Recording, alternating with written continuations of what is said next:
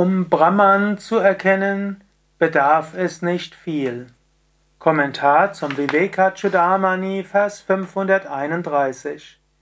Shankara schreibt: Ghatoyam iti vijnatum niyamakonva vikshyate vina pramana sustutvan yasmin sadipadhartadhi. Welche Bedingungen müssen erfüllt sein, um einen Krug zu erkennen, außer einem guten Wahrnehmungsvermögen? Wenn dieses vorhanden ist, erkennt man den Gegenstand. Was brauchst du, um, fest um zu sehen, hier ist eine Uhr? Musst du jetzt einen ganz ausgefeilten Verstand haben? Musst du jetzt einen Universitätsabschluss haben? Musst du alle Bedingungen erfüllen? Nein, du musst nur die Uhr anschauen, mehr braucht es nicht. Genau so, um Brahman zu erfahren, was brauchst du dort? Du brauchst nicht viel. Brahman-Erfahrung ist nicht abhängig von Techniken. Brahman-Erfahrung ist nicht abhängig von der Meisterschaft von Asanas. Brahman-Erfahrung ist nicht abhängig, dass du gut in der Meditation sitzen kannst.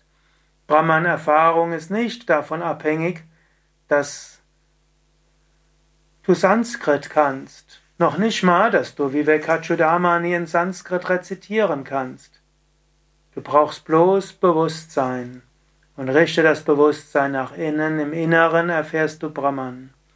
Also auch wenn dir gerade schwer fällt, kreuzbeinig zu sitzen oder überhaupt ruhig zu sitzen, erfahre Brahman. Selbst wenn du viel zu tun hast, erfahre Brahman.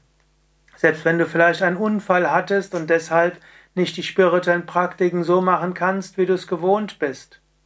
Zwischendurch erfahre Brahman. Ich muss gerade daran denken, wir hatten mal einen Swami bei uns zu Gast, das war in der Anfangszeit von Yoga Vidya Westerwald. Da kam ein Swami Nityananda regelmäßig, direkt der Schüler von Swami Shivananda. Ich kannte ihn schon aus der Zeit bei Swami Vishnudevananda, also seit den 80er Jahren. Ich hatte ihn nochmal intensiver kennengelernt bei meiner ersten Indienreise 1992, wo ich, ich glaube, fast zwei Wochen bei ihm verbracht hatte. Und seitdem ist er jedes Jahr gekommen. Und eines Tages war es so, dass er, dass ich irgendwie die Nachricht bekommen habe, dass Swami Nityananda einen Unfall hatte, er ist gestürzt und hatte irgendwie einen Bruch gehabt.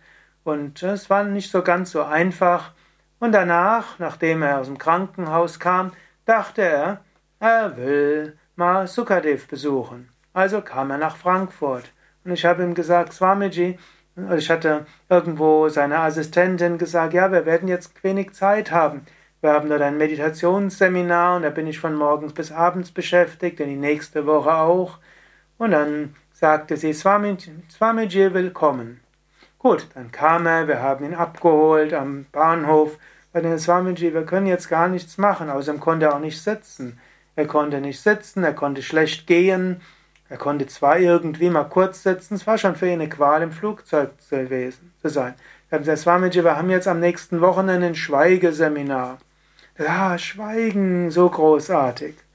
Er sagt, dann sagt er, er kann aber auch nicht sitzen, er kann also nichts machen.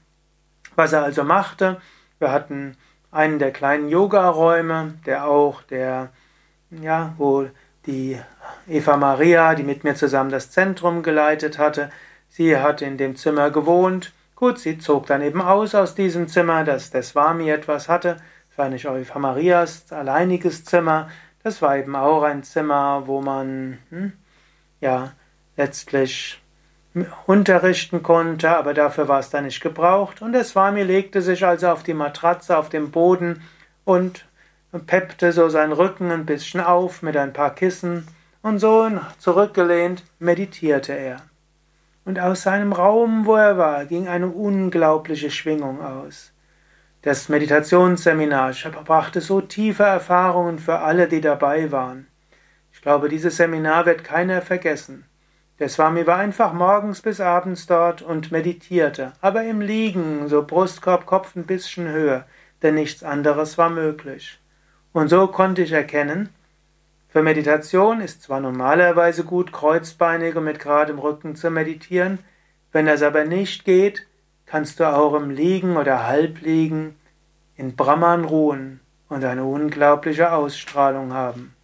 In diesem Sinne, mach es also keine Ausrede, wenn du nicht sitzen kannst, wenn du keine Asanas oder Pranayama so machen kannst wie normal. Um Brahman zu erfahren, brauchst du bloß Bewusstsein. Um über Brahman zu meditieren, brauchst du bloß Bewusstsein.